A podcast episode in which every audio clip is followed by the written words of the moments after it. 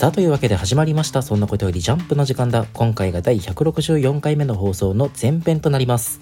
このラジオはもう子供じゃないけど大人にはなりきれない。そんな2人が世界へ届ける奇想天外高等無形絶対絶命ジャンプ感想ラジオとなっております。お相手は私太田とそして私田中でお送りいたします。さあ今週のジャンプは2022年第47号「えー、おなかげヶ原の戦い完全決着記念の逃げ上手の若君」が表紙となっております。さあというわけで元気に今週もねラジオ撮っていきたいと思うんですが、えー、はいはい。まあ、また景気のいいニュースが飛び込んできまして。うん何かと申しますとですね、えー、あの大人気漫画「ゴールデンカムイ」の実写化が決定ということでいやー素晴らしい。めでたいですね、うん。うん。決定はもうしてたのかな？決定はしてて、ついこの間あのキャストの一部がこう発表されたわけなんだけどうん。なんとね主人公の杉本うん。演じるのが山崎賢人ということでね。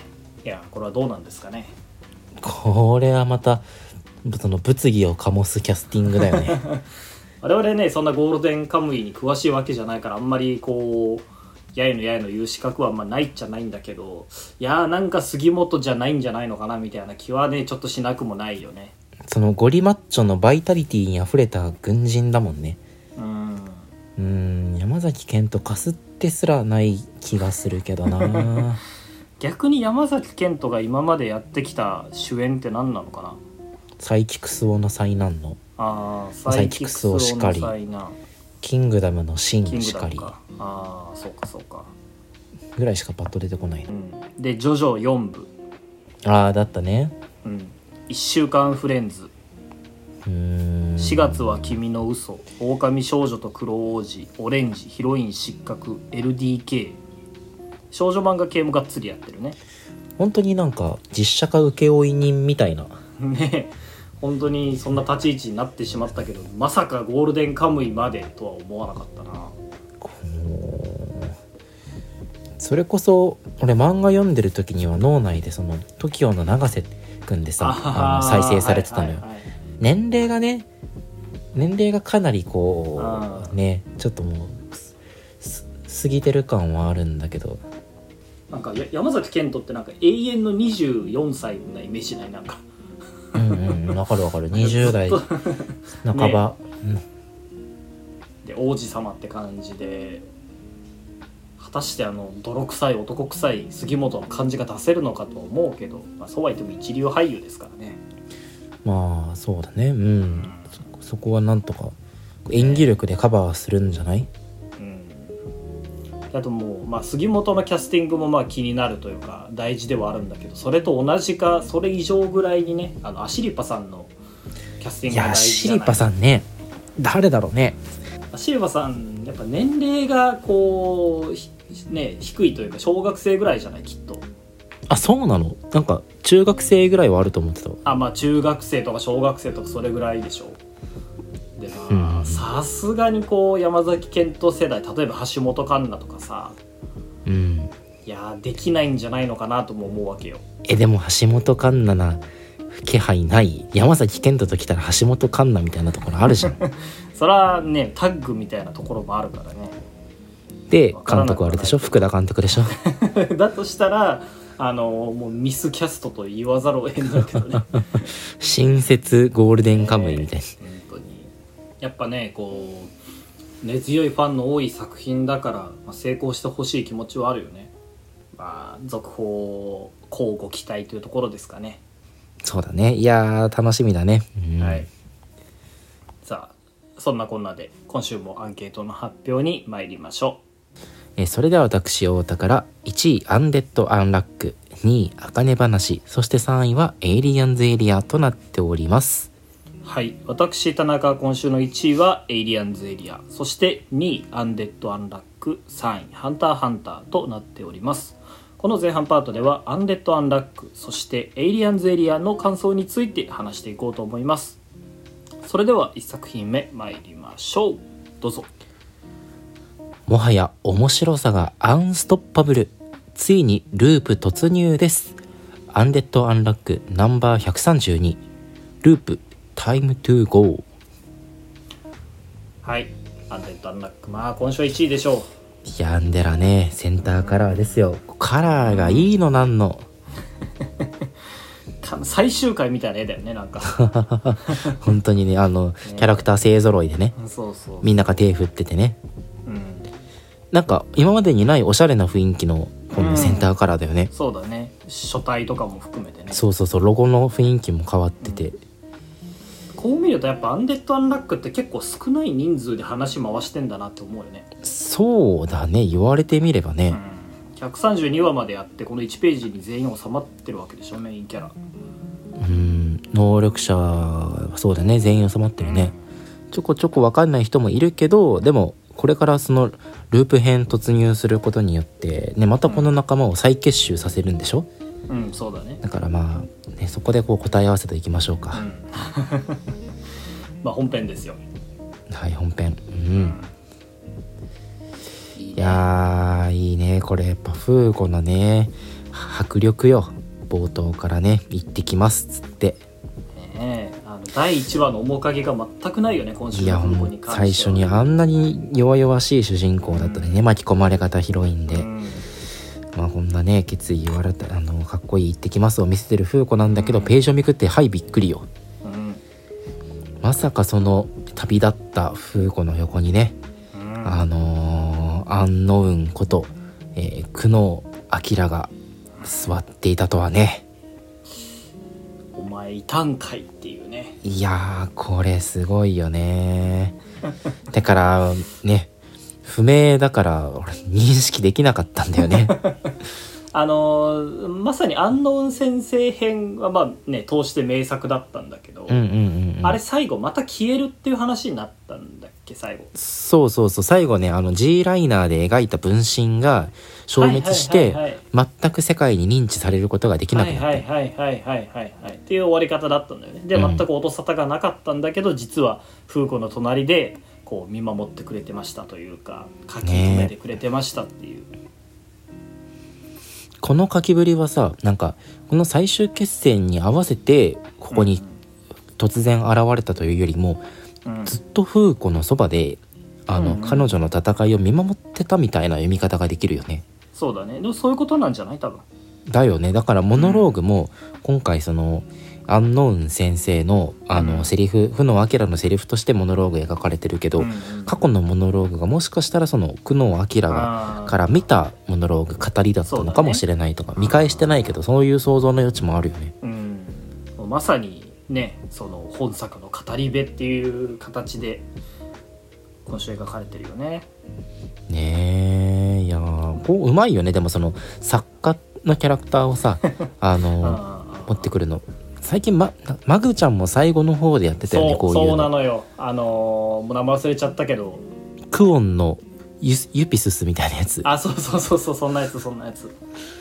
いやーね。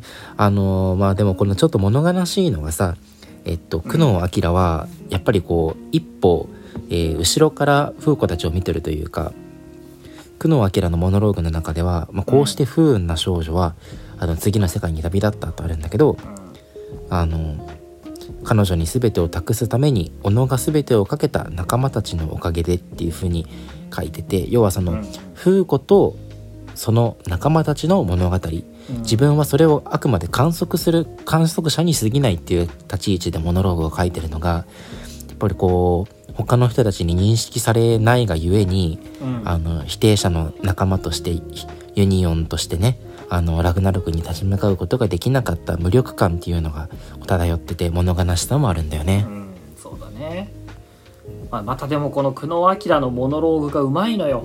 うまい。うん。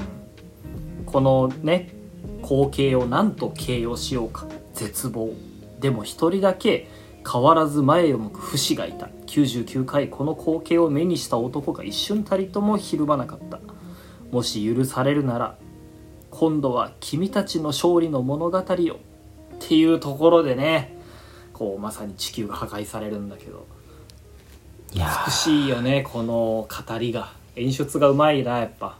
勝利の物語を点々点だもんね。うん。いやーねー。ってことはあれだね。最後まで書ききれなかったってことだね。っていう風に読み取れるよね。うんうん。あのまたここでさそのモノローグを語る久能明が、えー、不死に立ちまさんに立ち向かうアンディの姿をねあの、うん。モノローグでも語ってるんだけどそのアンディをスケッチブックに書き留めてるじゃない。はいはいはい。これさなんか最終回でさうん。久能明くん漫画家久能明がさうん。あの彼らの物語をって言ってアンデッド・アンラックをなんか記す終わり方の伏線じゃない？あーありそうだね。このポタって涙が落ちてるとこだけにじんでる絵なのかもしれないね。そうああいいね。そうだね。そうそうそう。そうアンデッド・アンラックは久能明によるこう、うん。不否定者たちの戦いのその実話だった実録だったんだという終わり方も予感させますね。うん。うーん。まあね悲しくもフーコの目の前でこう地球破壊されるわけなんだけど、えぐいよね。太陽が地球にめり込んでくっていうこの 理不尽さ。ね、実際こうなるのかは分かんないけど、うん。迫力もあるし絶望感もあるしっていうところで改めてねフーコがここで神に対するルナに対するあの決意というかねお前を絶対倒してやるっていう決意表明をするわけですよ。うん次のループで私たちは神を絶対に否定する。かっこいい。かっこいい。かっこいい。絶対に否定するっていうこのワードかっこいいよね、かっこいいね。でまたこのね風子一人だけのセリフじゃなくて本当にもう体がチリチリになってねしまったアンディもこの一緒に、えー掲載されてることでね、うんこの2人で、えーお前たちを否定するんだという決意が見て取れて。いや。いや本当に冒頭も言ったけどこんなに強い主人公に育つとはね風子が、ね。イケメンだもん今週全コマ。あんなにわたわたしてた顔をあからめてたフーコはもういないのよ。本当にこの冒険というか戦いを通して成長したよね。かっこいいわ。うん。うん。ここでこう決意表明をしてとうとうループ突入ってわけなんだけど、まあ、俺がねちょろっと言ってたもうここで終わっていいんじゃないかっていう話。全言撤回すぎるよね。名前ごとにも程があるよね。そんなとこで終わっていいわけがないよ。クライマックス感あったけどそんなとこで終わっていいわけがなかったわ。本当にループするのかどうかすら疑ってたからね、うんそうそうそうそうそう。なんだけどループ先ですよ。昭和47年1972年9月11日。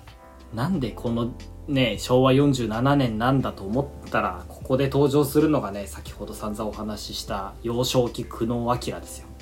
久能明少久能少年ね。久能少年。まさにこれ運命の日ですよ。ああ。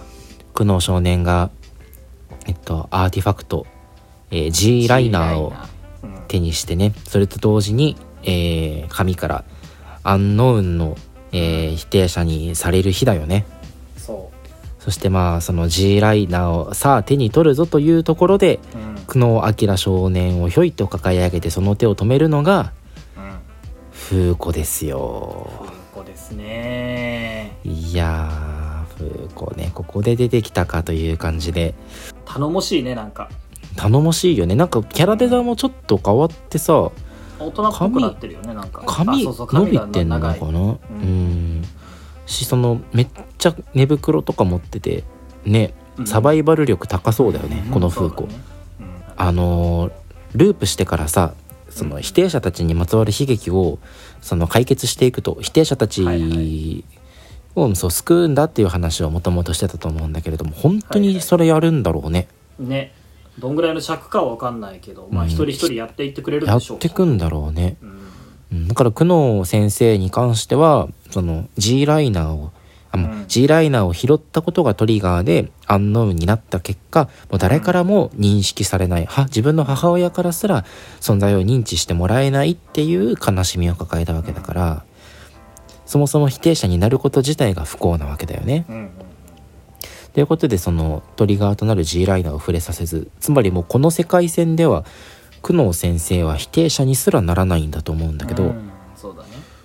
これでもその手法で全員助けていったらなんかね。ラグナロク戦えなくないとも思って。まあでもその久野明に関しては否定者になることそのものがあの不幸なわけだからそこを断ち切るっていう話で例えばリップとかだったら仮に不否定者になったとしてもあのリップ本人が手術しなければ、まあ、助けられるっていう話だからそういうのを阻止したりとかそういう話になってくるんじゃないのかな。なるほどね。ラトラとリップのあの話も泣けるもんね。そうそうそう。うん。ねとかそういうのやってくんでしょ？誰がいたっけ？あとえーっとトップとかは確かマラソンやって友達引き殺すんだっけ？そうそうそうそうそう。あれは止めやすそうだよね割と。止めやすそうではあるね。とかまあ一人一人やっていくんだろうけどあのーここでさえーっと、はい。またモノローグが再開するじゃない？うんうんまた伝えてほしいんだ。うんうん。君たちの。って終わってて君たちので終わるんだっていう。そうね。でも君たちのだけどその最後のコマにつながるんじゃない？そのフーコが言ってることとこのモノローグが重なるわけでしょ、あ君たちの私たちと君の物語をってね。そうそうそうそうそうそういやここも結局そのあのー今言ってたモノローグがあのーねえっとループする際の PS、えー、久野先生のモノローグの追伸を、うんうん。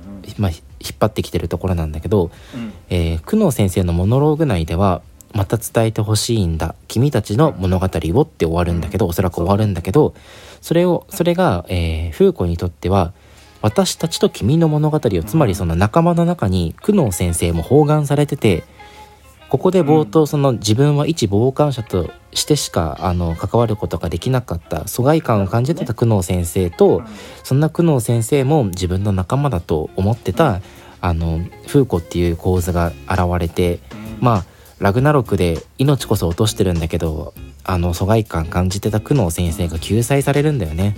そうだね。これを1話の中で描き切る構成がまたねうまいよ。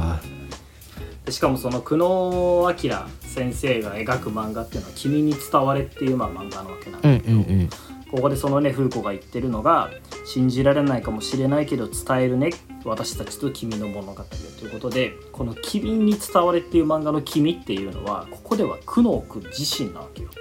うん久能君が書いた、ま「君に伝われ」って漫画なんだけどその「君」っていうのは久能君自身だっていうのもねうまいよね。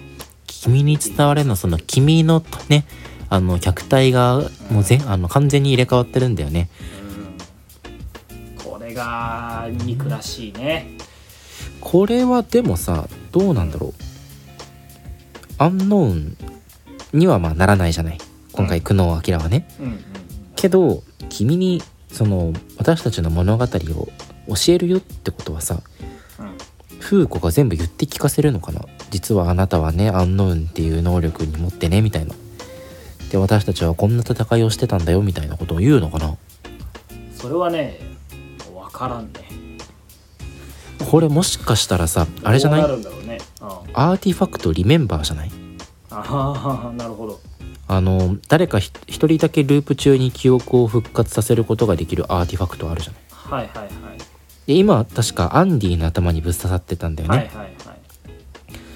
でただこのアンディの頭にぶっ刺さってたアーティファクトはもうアンディには必要ないんだよねあのアーティファクトリメンバーが刺さってなくても、えービクトルがあの意識の表に現れない契約を、はいはいあのビクトルとアンディ間で交わしてるからねうん。そうなるとその必要なくなったリメンバーをど誰かに使うことができるはずでなるほど。それがこう苦悩少年だったりしない？なるほどね。で久能君の頭にぶっ刺すのリメンバーを。頭にぶっ刺すの あれが正しい使い方なのかもしれないけど。なんかねあのーやっぱり一番最初に苦悩少年に会うっていうことは彼がこの否定者たちが戦う上での鍵になる存在だと思うのようん。だから何かしらやっぱここで大きな役割を担ってくるんじゃないかなとは思うんだけどそれこそね「ワンピースの最終章じゃないけどこう作者の戸塚先生が温めてきたものがこっからこうガッと回収されていくわけだからさ。それはもう楽しみすぎるよね。期待が持てるよね。うん。今週の巻末コメントでも戸塚先生ね言ってるけど、いいよね、ここまでかけたのありがとうみたいなこと言っててさなんかざっくりとしか今 うろ覚えが過ぎたんだけどみんなのおかげでループまで書くことができました。新しい世界のアンデラよろしくって書いてる。これね。だからやっぱジャンプっていうのがいかにシビアな媒体かということですよ。本当にそうよ。連載当初からここまで温めてたんだけどそれが書けるかどうか本当にギリギリの戦いだったんだろうな。アンデラもだってねなかなか危うい漫画だったからね。いやー一時期厳しかったよね。それこそ序盤ね、まあテンポこそ良かったけどまあジーナが出てきて俺はようやくアンデラの、ね、魅力に気づいたわけだけどそっからこうやってみんなに応援されてないとここまで続けられなかったのも確かだし俺たちが応援したくなるような魅力的な、ね、作品を書いてくれた戸塚先生のもちろん力でもあるしっていう。本当にアニメ化も控えてることだしね。これまた、アンデラねループ編入って盛り上がってアニメ化もして盛り上がってということでますますあのー作品としてね盛り上がっていくことが期待できますね、はい。というわけでこんなところでよろしいでしょうか？はい。はい。では次の作品に参ります。最高の漫画をありがとう。そしてバイバイ。エイリアンズエリアラストエピソード。笑う苦くそれが青春の終わり。終わってしまった。いやーね先週ちょっと生き残ったかなとも思ったんだけど。悲しいなこうね。死ぬほど応援していた漫画が終わってしまうこの無力感ですよやっぱり。ね。すっげえどうでもいいんだけどさ、うん。エリエリのあのサブ隊ってこれまであのナンバー19とかナンバー15とかそういうねナンバリング形式だったんだけど、最終回だけなぜかラストエピソードっていうね。よくわからんね。ルールになってるんだけど。ナバ先生がさそのなんかサブタイトルのセンスとかもさあの明らかに連載中にこうブラッシュアップされていった節があるじゃん。だ からここに来てやっぱ最初からエピソード1とかにしとけばよかったなっ って思ったんだろうね。て思ったんだろうね。いやラストエピソードですよ。最終回最高じゃない？やっぱり。なんやかんや。うーん最終回良かったよ。いやなかなか良かったよ最終回。めっちゃよかった。あの先週もねちょっと話したんだけどもしもこのまま終わったらあの辰巳の物質設定マジで何だったんだって意味なかったんじゃないかって言ってたじゃない、そうだね。思いながらこう今週もね読んでたんだけどいやあの辰巳の物質ですよ。手がなんか黒くなって伸びて強くなるみたいな。うん。あれを結局最後に豊を助けるために発動するっていうこう最高の見せ場が今週あっていやこれを書くためなら物質設定意味しかなかったなって思ったねなんなら今までで一番かっこいいその辰巳のアクションシーンだったよね。このまがまがまがまがしいデザインの手がバッと出てきてね。あの伸びたアキラをつかむ一連のコマめちゃくちゃかっこいいよね、そう。結局辰巳の手に宿った力っていうのはね悪いやつを殴って懲らしめるためじゃなくて困ってる人間を助けるための手なわけよ。いやそういうことですよ。そうそれがここで最後描かれたっていうのはうん物質設定の回収において最高じゃない？そうだね。いやーまたこれ結局豊かの物語だったよ。あのエイリアンズエリアってね。漫画はね。中盤以降から急に出てきたんだけどまあ確かにそう言いたくなるぐらい魅力的なキャラだったね最初から最後まで。最終話の豊かがめちゃくちゃやっぱ良くてさ。うんうんあのーが外語の面々が集まってきてさ、まあ、美和くんとかはいはい。集まってきてさ、なんかそれぞれこう手を取り合ってねあの状況を打破するためにはいはい。いろんな策を尽くすじゃない。うんうん。当の豊はさ座り込んでそれをこう旗から眺めてるんだけどなんかねこれがねその羨ましさをちょっとうん。感じさせるような表情で、うんあの意味深な一コマ挿入されてるんだよね。はいはいはい。よくなんかここがやっぱりこの豊っていうキャラクターを象徴してると思っててあの豊自身は A3 に所属をしてたんだけど結局心からあの心を許せる仲間っていうのを見つけることができずに、うん。A3 のあの幹部を殺してね。でその A3 自体を転覆させようと、まあ、測ってきたキャラクターなんだけど、うんそれと同時に A3 への憎しみと同時にやっぱり外語への憎しみっていうのもかなり根深いものを持ってたのよ。その両方を腐してた豊がこうやってその憎んでた外語の面々のその仲間感一体感に羨ましさを抱いてるっていうのが、わあこう豊のね心のなんかむずがゆいところが刺激されてるようで見てられないんだよね。そうだよねだから結局豊かってその誰かに助けて欲しかったんだなと思って。そうだね。うん。まあねそう異星人に自分の大切な人を殺されてしまうっていう過去があっていろいろね外語に対する不信感とかも抱きつつあ不信感とかを心に抱きつつ A3 に加担してとかっていろいろ豊かの人生は転がっていくんだけど結局それを誰からも助けてもらえなかったから先週のサブ隊よろしくあの窓を割って回ってたわけじゃない。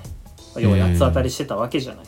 だけど今週のねこの名シーンさっき言った名シーンの通り辰巳に理屈抜きで助けられたことによって最後の涙につながるわけよ。だね。うん。そうだね。理屈抜きで助けられたその求めてた助救済っていうのが、うん。理屈なしで与えられたんだよねなんならその豊自身は助けを求めてる自分にを自覚した時にすでにもう助けを求めてはいけないところまで足を踏み外していることにおそらく気づいて、故に飛び降りてるんだよね、うん、そうだね。うん、だからこその売買でそう。うん。自分は助けを求めちゃいけないこところまで手を染めてしまったんだって思ってまあ、ある種豊かなりのそうけじめのつけ方だったんだろそううねそうそうそう。それすらもでもあの包含して助けてしまう辰巳っていうキャラクターと、そりゃあ豊ももう涙するしかないよね。ねうん。この涙に至るまで助けるまでをさセリフなしでこう描き切るっていうのもうまいしね。うーん本当にね。絵本の大きな株みたいな助け方だったけどうんとこしょどっこいしょだって。だったんだけどそれ美しいというか、この最終回やっぱこう通してさうん。馬場先生がこう何を書いて何を書かないかっていうのがはっきりしてるのがらしいなと思って。ああそれはあるね。うん。あ引き算の最終回だよね。そうだね。それこそだって俺あのもっとなんかこのラストエピソード兵装をバンバン使って、うん。いろんな人のいろんな兵装とかその外語が要する特殊兵器みたいなのを最大限活用して危機を脱するみたいな、なんだろう。その八島作戦的なものを想像してたのよ。はいはいはい。けど蓋を開けてみればもう本当に人間ドラマに終始しててうん。それこそが名場先生の書きたかったものなんだなって改めて提示されてると思うしそれで正解だったと思わせてくれる最終回だった。そう。写楽の兵装3つとも一緒じゃんって思うよね。思うよね。赤力と引力とブラックホールでしょ。うん。1個で重力操作で1個でやりゃいいじゃんって思わなくもない、ブラックホールでいいじゃんね全部。